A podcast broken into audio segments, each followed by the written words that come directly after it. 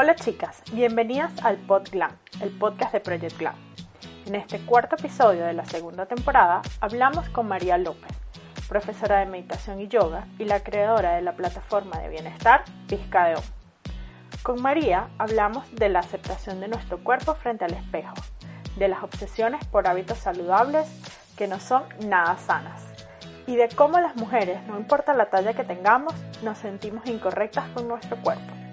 María nos dio consejos de cómo acercarnos a la meditación en estos tiempos tan complejos y también conversamos sobre luchar por nuestros sueños y sobre cómo construir nuestro camino como mujeres independientes con valentía. No se pierdan esta conversación tan interesante que tuvimos en el PodGlam. Hola chicas, ¿cómo están? Bienvenidas al PodGlam una vez más. María, muchísimas gracias por aceptar mi invitación. Eh, yo estoy muy feliz de poder hablar contigo. Quiero contarte algo y es que yo descargué tu podcast y me acompañaste a hacer el Camino de Santiago. Yo hice el Camino de Santiago el año pasado y fui leyendo, bueno, escuchando tu podcast muchas veces. Así que fue muy lindo para mí. Ya yo había escuchado muchos de tus podcasts, pero los que más me gustaban los descargué y me acompañaste haciendo ese camino tan bonito. Así que muchísimas gracias. Eh, a ti por invitarme. Estoy muy feliz de hacer parte de tu podcast hoy. Eh, María tiene un podcast y bueno, una plataforma que se llama Piscadeón, como ya les comenté al principio, eh, que es una plataforma muy linda y ya María les va a contar, pero yo la conocí por, no recuerdo cómo, pero es un podcast que me gusta mucho y en su podcast número uno, ella habla sobre el perdón, que es un, yo les recomiendo muchísimo que lo escuchen porque es un podcast que a mí me da mucha paz. Además que María, me tienes que enseñar a hablar así de lento, por favor. O sea, yo que soy que no me callo, que hablo sin parar y yo la escucho y yo digo, Dios mío, yo quiero hablar como ella, por favor, dame esa sabiduría. digo la verdad, cuando yo estoy editando mis podcasts, me toca acortar la pausa entre las palabras porque hablo ya demasiado espacio, imagínate. No, a mí me encanta, me encanta. Y yo, ¿por qué tengo a María aquí en este, en este podcast? Eh, en su primer episodio ya habla del perdón, yo me conecté demasiado con eso y me puse a llorar y bueno, pero en su segundo episodio yo sentí tanto de que, wow, esto no me pasa nada más a mí. Y es cuando em, María habla como de la relación que ha tenido con su cuerpo, con el ejercicio, con el tema de la comida. Y, y bueno, como que cuando yo empecé a escuchar todo, todo ese segundo episodio, yo decía, qué impresión como las mujeres hemos estado tanto tiempo pensando que eso no más nos pasaba a nosotras y no hablábamos sobre ese tema. Y de repente como que yo empecé a escucharte a ti, empecé a escuchar a Manuela también hablar de ese tema, eh, que Manuela estuvo aquí en este podcast en el episodio 6, eh, hablando de la aceptación del cuerpo, que yo la conocí a ella por ti, por, su, por tu entrevista en, en el podcast, y después la conocí en Medellín y nos hicimos amigas y fue súper bonito, pero todo fue a través de tu podcast, sin que tú supieras. Y, y, bueno, como que yo quisiera que habláramos de eso, que nos contaras un poquito sobre, bueno, esa relación con tu cuerpo em, y cómo has logrado como, bueno, llevarlo a otro nivel, ¿no? Que es algo que yo todavía todos los días lucho con eso. Pues mira, yo em, hace como ya casi dos años empecé con Pizca de Om, precisamente por lo que mencionas, que uno muchas veces sufre en silencio. Em, y se siente como totalmente aislado y siente que esto solo te está pasando a ti.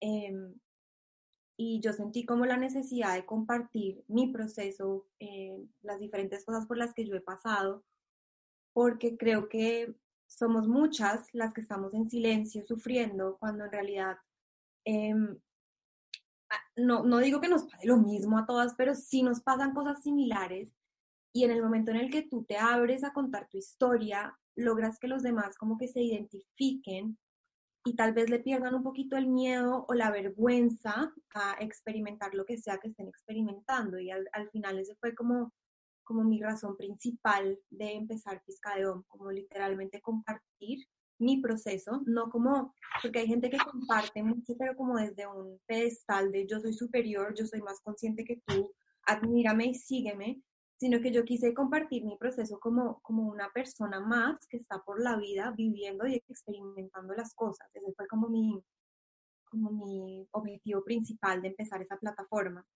Y efectivamente, pues ha sido un proceso muy lindo de darme cuenta de que muchas personas se sienten identificadas y de que, de que somos al final seres humanos viviendo tanto nuestra luz como nuestra sombra que tanto escondemos.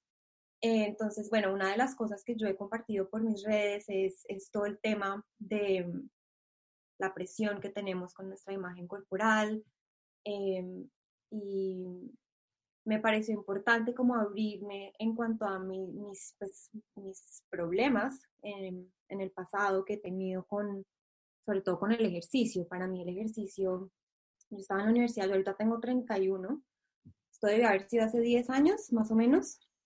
Em, yo estaba completamente obsesionada de como de verme de cierta manera y sentía que nunca era suficiente y se, se me volvió como una obsesión en que tenía que ir al gimnasio para estar como cada vez más fit, pero entonces cuando tú haces mucho ejercicio pues te da más hambre, entonces comía mucho y entonces me volvió como un, como un ciclo vicioso de comer un montón e ir al gimnasio y, como quemarlo todo. Y si no iba al gimnasio un día me sentía súper culpable y todo esto en silencio, ¿no? O sea, obviamente la gente a mi alrededor como que seguramente se daba cuenta de que esta vieja hace mucho ejercicio eh, pero como es un hábito saludable, ese es el problema con el deporte. Como es admirable que tú tengas una rutina sana y que hagas ejercicio, entonces hay una, una línea muy delgada entre como darte cuenta de que se te volvió algo nocivo, un hábito que puede ser tan positivo, ¿verdad? Entonces, em, sí, la verdad, la verdad, ese, ese, episodio fue, y, y, yo nunca lo reconocí, eh, sencillamente en ese momento yo vivía en Bogotá y me mudé a otro país y ahí como que solté eso. Em, y luego tuve otro episodio más reciente, hace como unos cuatro años, con el spinning. Yo considero que fui adicta a las clases de spinning, de indoor cycling, em, como por un año más o menos. Lo mismo, se te convierte como, se me convirtió como en una obsesión de, de estar fit y entonces, bueno, y todo el tema de la comida, entonces empieza uno a contar calorías y, y entonces no, me comí, me comí estas calorías, tengo que quemar estas calorías y si no me alcanzaba a quemar las calorías en el, en el, en el spinning, entonces iba al gimnasio por la noche, mejor dicho, se me salió de control por completo. Em, hasta que un día como que toqué fondo y empecé un curso de meditación y ese fue como mi salida. Y de hecho le cogí miedo al cardio y al ejercicio eh, cardiovascular desde ese entonces y hasta recientemente fue como que hice las paces con, con eso de una manera mucho más sana. Em, pero sí, eso es como el resumen de, de lo que yo he vivido con, con, el ejercicio y como con esa obsesión de mi imagen corporal, ¿no? Que, es, que creo que todas las mujeres de, de una u otra forma sentimos esa presión. Es que es, es muy es muy difícil. Eh, yo, qué cómica, yo, a mí me dicen la loca al spinning, porque yo llegué a hacer seis veces a la semana spinning. Em, porque funciona. Sí. funciona, en verdad. Sí, tú, te montas a una bicicleta y le metes todo. Pues claro que funciona así. Funciona, pero es, es muy difícil como tenemos demasiados estímulos, hay demasiadas expectativas para, con nuestro cuerpo, con cómo tenemos que ser. Antes había que ser flaca, ahora hay que ser flaca y fit. Eh, y es demasiado fácil como esconder todo ese sentimiento de frustración, culpa, eh, esconder todo eso en hábitos saludables, que más bien, ay, qué bueno que está comiendo ensalada, ay, qué bueno que hace ejercicio, que al final no estás teniendo una relación sana con ninguna de esas cosas, no hay de sano nada. Eh, pero yo te quisiera hacer como una pregunta. Tú me dices que fuiste, o sea, como que llegaste a la meditación y ahí como que, bueno, hiciste como... Pero, ¿cómo pasas como de como la local spinning a la meditación? O sea, ¿cómo haces como esa transición, no?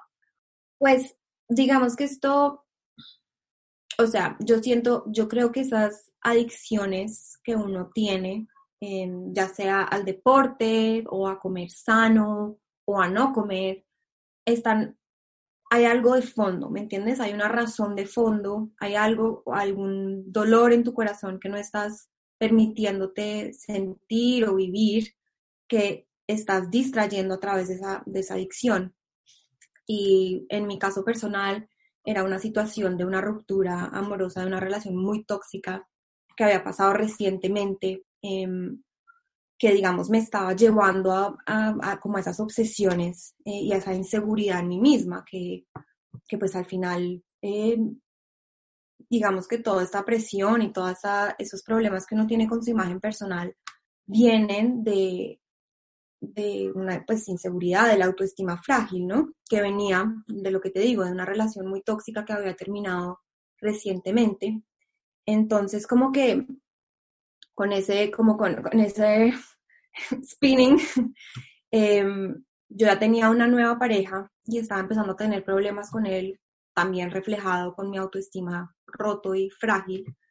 Em, así que como que todo, como que colapsó recuerdo que eso fue un fin de semana que estaba con, con mi novio del momento en, en Escocia, de hecho, y, y colapsó. O sea, peleé con él, como que sentí que estaba deprimida, muy ansiosa, y en el tren de regreso a Londres, yo vivo en Londres, em, empecé a buscar en mi celular eh, cursos de meditación.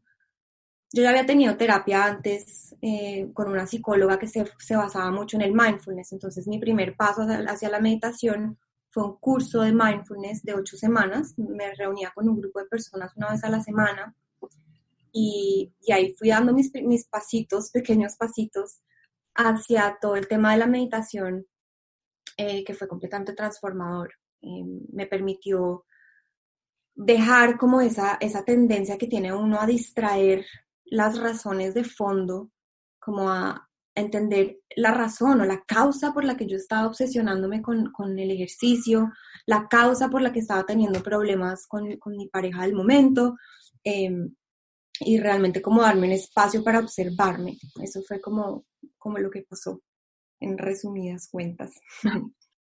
Y es increíble como ese, como ese episodio ahora como que de alguna forma define lo que es tu vida, ¿no? Porque está muy atada como a todo, o sea, ahora tú tienes esta plataforma de Piscaemón, que, que, bueno, que tiene mucho que ver con la meditación y, y como, como si nos damos como la oportunidad de mirar eso que tú dices, te puede cambiar la vida, ¿no? Y, en verdad puedes encontrar tu propósito y tu misión.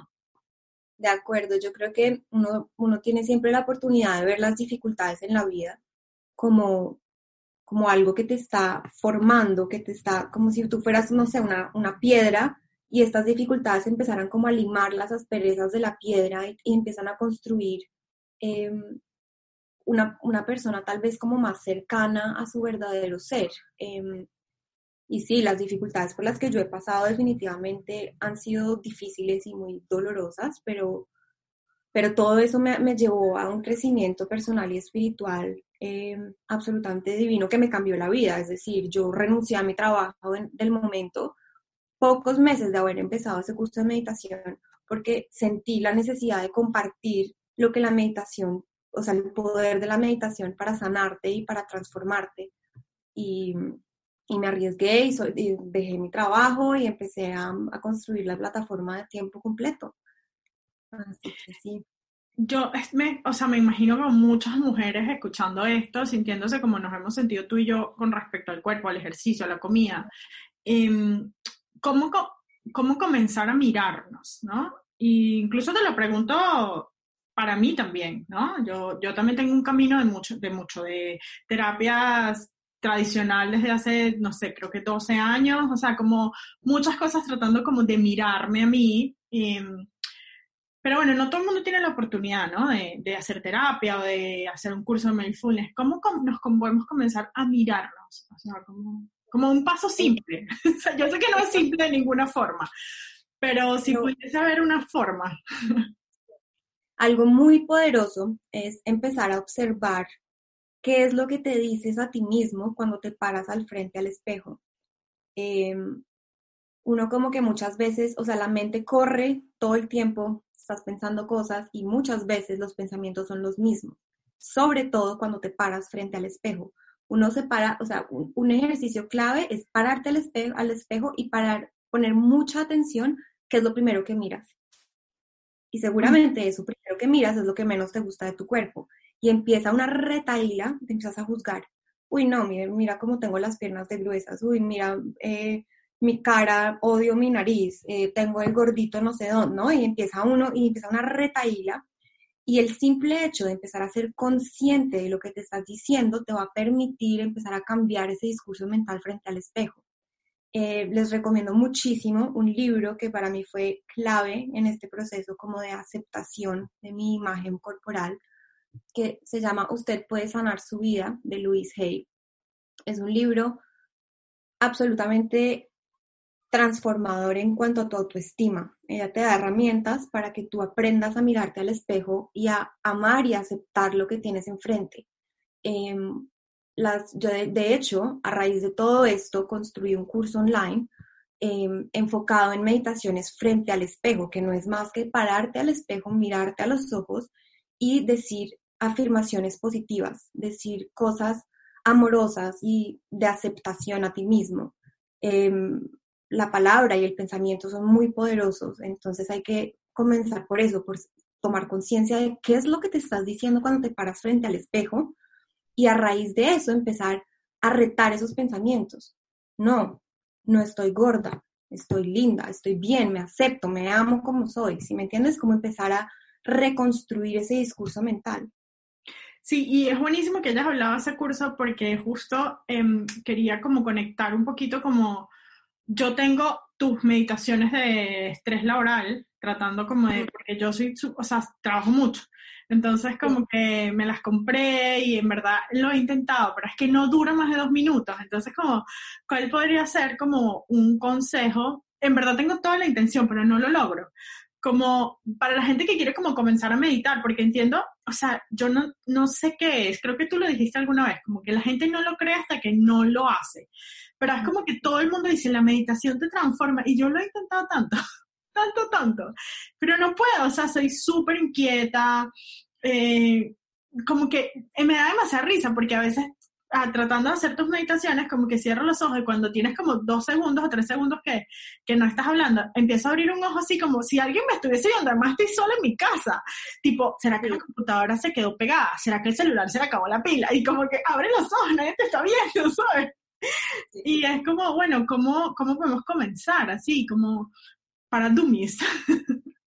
Es súper difícil. Yo me acuerdo que cuando yo empecé, yo me quedaba dormida odiaba, o sea, fui a ese curso porque lo pagué y porque me dije a mí misma, yo termino esta vaina como sea, pero lo odiaba al comienzo, me parecía aburridísimo el profesor, no le veía el sentido, yo me decía a mí misma, ¿qué me va a cambiar la vida sentarme a, observar mi respiración? Eso, eso qué le hace a uno, no, es nada, eso es pura, no sé, mitos de hippies locos, ¿sí?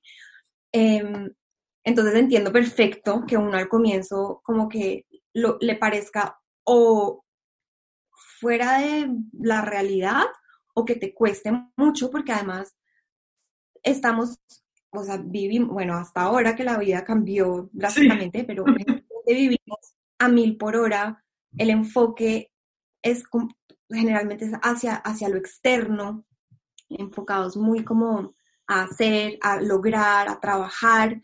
Entonces, darte un espacio para sentarte a no hacer nada es súper retador. Eh, mis recomendaciones, como para empezar, es no proponerte meditar 20 minutos, ¿no? Empieza con 5 minutos. Eh, literalmente, o ni siquiera, si no puedes con 5, empieza con 3. 3 minutos em, y gradualmente lo vas, lo vas extendiendo. Lo importante, lo clave para, para, digamos, empezar con la meditación es hacerlo todos los días y lo más fácil es como ponerlo en un, en un lugar de tu rutina eh, fijo. Entonces, por ejemplo, todos los días después de lavarme los dientes, me voy a sentar tres minutos a meditar. Todos los días. Uno no va a ver los, los resultados de la meditación de un día para otro. Lo, lo, clave y lo importante es hacerlo todos los días, así sean solo tres minutos, no importa la cantidad de tiempo que sea. Lo importante es que sea todos los días un poquito. Y lo que te digo, es mucho más fácil tres minutos que 20 minutos. Entonces, como ponerse metas realizables al comienzo. Perfecto. Eh, y otra, otra como curiosidad que me, que me da, ¿no? Y es que tú eres chef, o sea, estudiaste cocina, pastelería, ¿no? También. Cocina y pastelería, sí. Eh, y yo siento que el mundo de la cocina es como un mundo súper como avasallante, o sea, tienes que como que hacer todo muy rápido y es como muy, de alguna forma, o sea, yo entiendo que eso es una pasión también, pero es como un, mucho estrés, ¿no?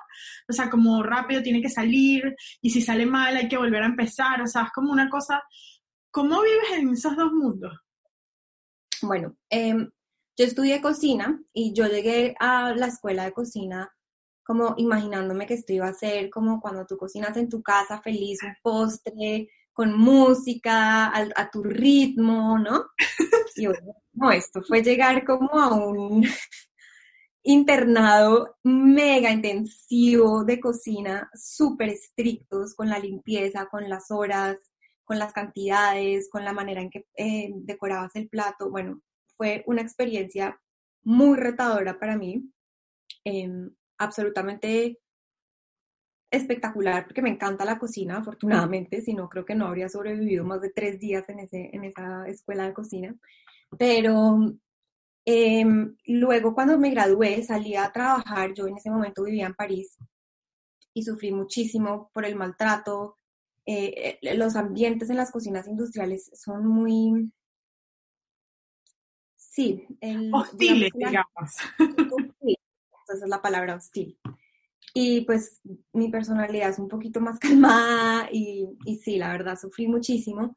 Em, decidí que yo mejor no iba a cocinar eh, tiempo completo, sino que lo iba a hacer como más como freelance y trabajar más bien en emprendimientos que estuvieran relacionados a la cocina o a la comida y a las bebidas, pero no, no, no necesariamente estando en una cocina industrial por eso, por más de que me encante, para mí la verdad la cocina es mucho más inspiradora desde mi casa. Por lo que te digo, el ambiente es muy, son muchas horas y, es un ambiente muy, muy, muy hostil. Em, el año pasado estuve bastante metida en la cocina y, era un reto. Era un reto porque, pues imagínate, salía a veces yo de dictar una clase de yoga, salía del estudio de yoga a la cocina de un hotel, que es como dos polos opuestos. Eh, no voy a decir mentiras que sufrí muchísimo y, y me hacía cuestionarme mucho porque uno muchas veces como que te, te, encanta algo y cuando vas y lo estudias y lo ejerces, tal vez te deja de, de gustar o, le ves como un, un, lado que ya no, sí, que no es como lo que tú tenías, la fantasía que tenías en tu mente. Em, como si tu amor platónico deja de ser platónico y se convierte en humano y ya no te gusta tanto, ¿sabes? Es como, no, es una persona, o sea, es igual que cualquiera. No, no quiero saberlo, no quiero conocerlo, ¿sabes? Exacto, es un poco como cuando uno conoce a alguien que le gusta y al comienzo lo ves como no, es que este hombre es perfecto y ya, pues con el paso del tiempo uno lo empieza a conocer y le empieza a ver los defectos y como que se aterriza un poco la cosa, es tal cual así. Pero a mí eh, me parece como súper bonito que de alguna forma, más allá de la experiencia del hotel, que bueno, es algo específico, como que hayas encontrado una manera también de, como, eh, o sea, voy a trabajar en emprendimientos gastronómicos que sea desde mi casa, que es como si como que si tenemos la capacidad de no dejarnos, como nosotros no somos nuestras circunstancias, o sea, tú pudieras decir, no, yo estudié cocina y voy a trabajar en, un, en una cocina, porque eso fue lo que, pero siempre hay una manera como de encontrar una forma de ser felices, incluso en unas circunstancias que no necesariamente son como las ideales, ¿no? Ideales, exactamente, sí. Eh, yo creo que uno no tiene por qué encerrarse en, en, en las cosas, es decir, por ejemplo, si tú eres abogado, y estudiaste cinco años para ser abogado y en un punto de tu vida dices, no quiero ser más abogado, yo quiero ser artista, salte como de esa, de esa etiqueta de que tienes que ser abogado porque es que lleva siendo abogado 10 años. Uno puede transformarse, uno puede encontrar nuevas maneras, tal vez puedes seguir siendo abogado, pero entonces empiezas a hacerlo medio tiempo para poder ejercer esta otra cosa que te está llamando la atención, como, como que yo creo que la flexibilidad es súper importante uno muchas veces se encasilla mucho en las cosas y pues para mí esto fue todo un proceso de entender que no, que yo no estoy hecha para trabajar en las cocinas de hoteles o de los restaurantes de alta cocina, que para mí la cocina es, es una de mis pasiones, pero a mi manera. Y ha sido como un proceso de encontrar cuál es esa manera. Em, así que sí, ha sido eh, muy interesante, es todo un reto y yo creo que el hecho de que sea un ambiente tan estresante me ha construido, lo que te digo, las dificultades en la vida y las adversidades lo construyen a uno. Entonces sí, sí ha sido chévere el proceso. Además que yo, yo siempre, yo una vez tuve un novio que era, o sea, era como, era demasiado malo, o sea, era un novio malo, ¿sabes? Y yo siempre decía que cuando mis amigos me decían, sí, pero no entiendo cómo tú duraste tanto tiempo con ese novio, y yo decía como, es que él me enseñó que lo que a mí no me gustaba. Y es como que esas, o sea, como que es tan importante saber lo que no te gusta a lo también lo que te gusta, ¿sabes? Porque saber lo que no te gusta te evita infelicidad. Entonces, también hay que como que abrazar esas experiencias que te permiten entender, ¿sabes qué? Yo amo esto, pero no de esta forma, ¿no? Y de alguna forma eso también me conecta con otra cosa que quería conversar contigo y es como, bueno, tú eres una, una migrante, ¿no? Eh, colombiana que vive en Europa, que vive en varios países. Y de alguna forma es como una mujer construyendo su camino, ¿no? Con mucha valentía, porque creo que construir el camino cuando uno no está en su lugar, eh, aunque el lugar es donde tú te lo hagas, ¿no? Pero como con tu círculo de apoyo, con tu familia, con tus amigas, es muy difícil. Yo lo sé porque yo también he vivido en varios países y también, eh, bueno, sé lo que es tratar como de construir tu camino. Pero yo siento que tú has tomado decisiones muy valientes, no, no porque yo no conozco a María, es la primera vez que hablo con ella, eh, quiero que sea mi amiga desde hace tiempo, bueno, vamos a ver si lo logro, pero eh, como que yo, bueno, me gusta mucho su podcast y he escuchado muchas de las cosas que, que ella cuenta ahí. Y como yo siento que las mujeres tenemos, lo siento y lo sé porque he conversado con muchas, como miedo de soñar. Es como si de alguna forma tuviésemos como una capacidad de decir, bueno, esto fue lo que a mí me tocó. Y vivir con eso, ¿no? Y, y yo estoy segura que muchas hacen lo mejor que pueden con eso, pero como que las mujeres tenemos mucho miedo de soñar y de construir esos sueños. ¿Cómo, ¿Cómo luce ser una mujer como construyendo su camino? ¿Cómo, cómo, cómo caminas ahí? Sí, pues yo la verdad, de todo lo que mencionas, yo he reflexionado varias veces en cuanto a cómo, cómo hemos sido criadas las mujeres. A nosotras desde chiquitas nos enseñan a que hay que ser prudentes, hay que ser nobles, hay que complacer. Eh, seguro más de una de aquí que me oiga se sentirá identificada con cuando a uno los papás le dicen, no, tú tienes que cocinarle delicioso a tu pareja, tú tienes que tener tu casa muy, muy bien arreglada, como que siempre nos enseñan que la mujer está hecha para complacer a los demás.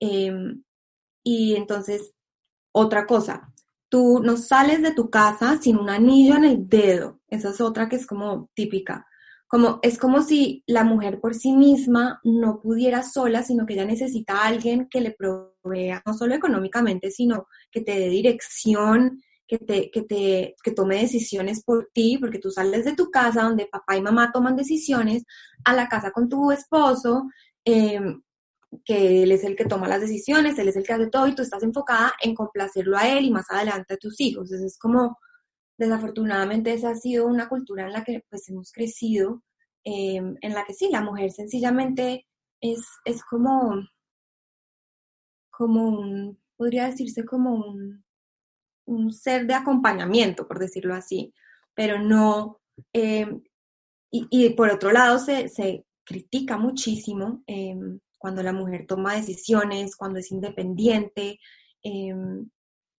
cuando se queja, cuando expresa sus, sus necesidades, todo eso, entonces, que es como, como queja, como molesta, uy, qué difícil es. ¿Cuántas veces no he oído yo, uy, 31 años y soltera? No, quién sabe, ser problemática ella, ¿no?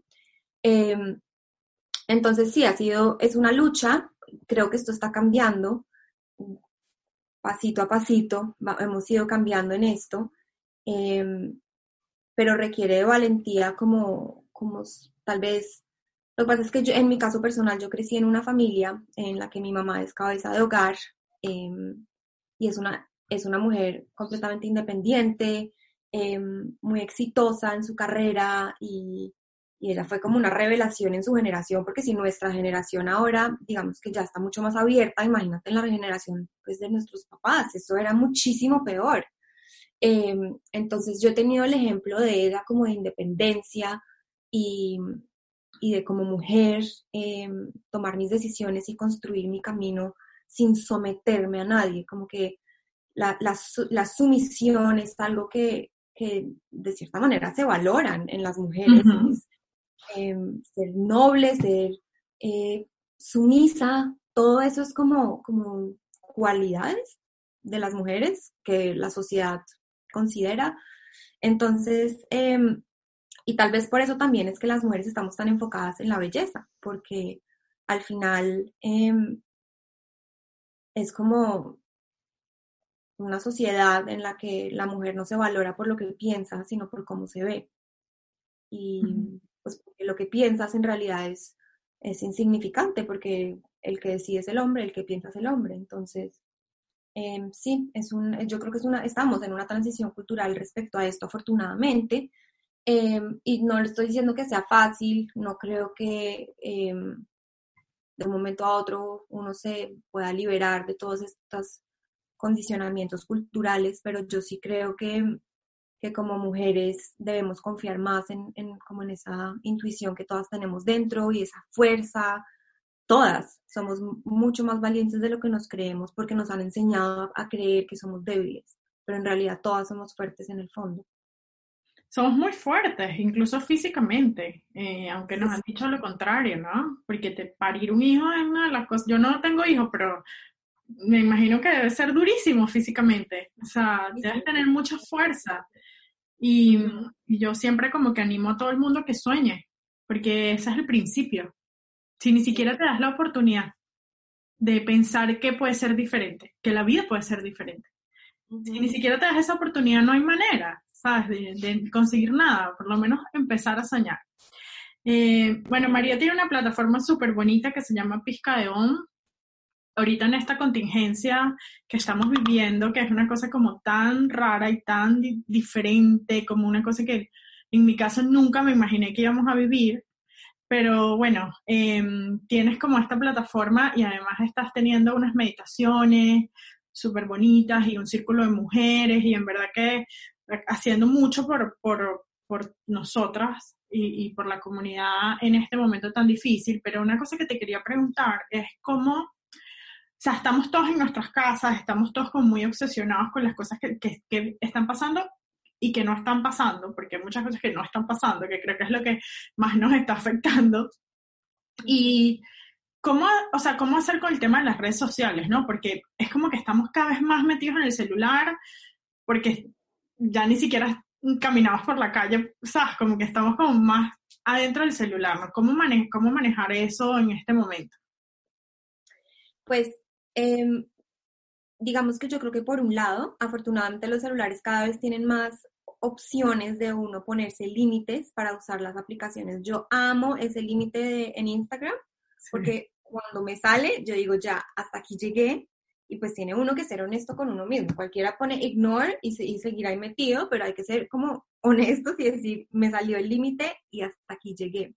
Y otra cosa muy importante en cuanto a Instagram específicamente es hacerle como un detox, yo le llamo detox, es revisar todas las personas que tú sigues y preguntarte a ti mismo, ¿esta cuenta me hace sentir mejor o me hace sentir dudas en cuanto a mí mismo, porque si uno sigue, la mitad de las personas que tú sigues son modelos absolutamente divinas que te hacen cuestionarte sobre cómo te ves tú y, cuál es el estilo de vida que tú tienes, pues a qué estás jugando. Más bien empieza a seguir cuentas que te empoderen, que te hagan sentir bien contigo mismo, eh, o aprende a ver esas cuentas de esas mujeres divinas con viajes exóticos, bueno, ya nadie está viajando, pero antes, eh, como una inspiración, como que la belleza no está mal, pero hay que aprender a ver la belleza como algo que te inspire, más no como algo que te intimide.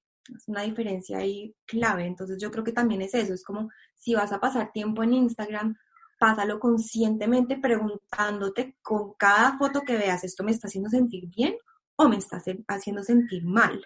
Si te está haciendo sentir mal, pues deja de seguir esa cuenta. Esas es como mis recomendaciones y y lo mismo, yo creo que todo es cuestión de uno, todo el tiempo preguntarse a sí mismo, por ejemplo, eh, ¿cuántas horas llevo en el celular hoy? ¿qué pasa si me empiezo a leer un libro? me parece que este es un, espacio buenísimo para uno empezar, a empezar a leerse como libros de autoayuda o de, de, crecimiento personal, como que es un espacio en el que no puedes ir hacia afuera, entonces es una oportunidad para ir hacia adentro y aprovechar este tiempo extra, no tanto en los chismes de las personas en Instagram, sino más bien como en, en observarse a uno mismo y como que ya no hay tantas distracciones del mundo externo, pues tal vez entonces mirar adentro y ver como qué asuntos pendientes hay o que tal vez empieza a surgir como rabia con, no sé, con tu mamá, es como trabajar eso, como porque estoy sintiendo esta rabia con mi mamá, tal vez es porque esto lleva muchos años dentro de mí, que lo tenía distraído con mi vida súper ocupada, este puede ser una oportunidad para trabajar en esto, para escribir en mi diario y desahogarme, como que realmente aprovechar este tiempo para uno nutrirse por dentro, más que para, en vez de estar afuera, eh,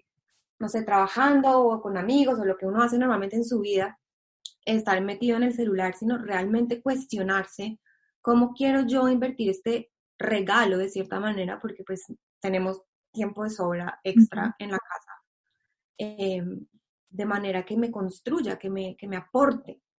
Eso es como mi consejo. Sí, yo creo que es súper, o sea, creo que es lo que deberíamos como ver las cosas buenas de, está, o sea, está pasando algo muy malo, obviamente, hay mucha gente sufriendo y es muy difícil toda la situación, pero bueno, tratar como de verle lo bueno a esto y, y, es eso, pues que tienes como un tiempo que antes no tenías que quizás puedes aprovechar mejor que estar sufriendo con las redes sociales. Y hay algo que estaba hablando como antes de, hacer esta, esta entrevista con mi equipo de trabajo y justo hace como dos semanas atrás publicamos una eh, entrevista, mujer que tiene una, una marca de moda plus size. Entonces, eh, María, yo no, o sea, María es súper delgada, ¿no? Eh, está la muchacha plus size, que bueno, que no es tan delgada, y estoy yo como en el medio. Es increíble cómo todos sentimos lo mismo. O sea, todos estamos como en el mismo lugar con nuestro cuerpo, con nuestra, sintiéndonos incorrectas en algún momento.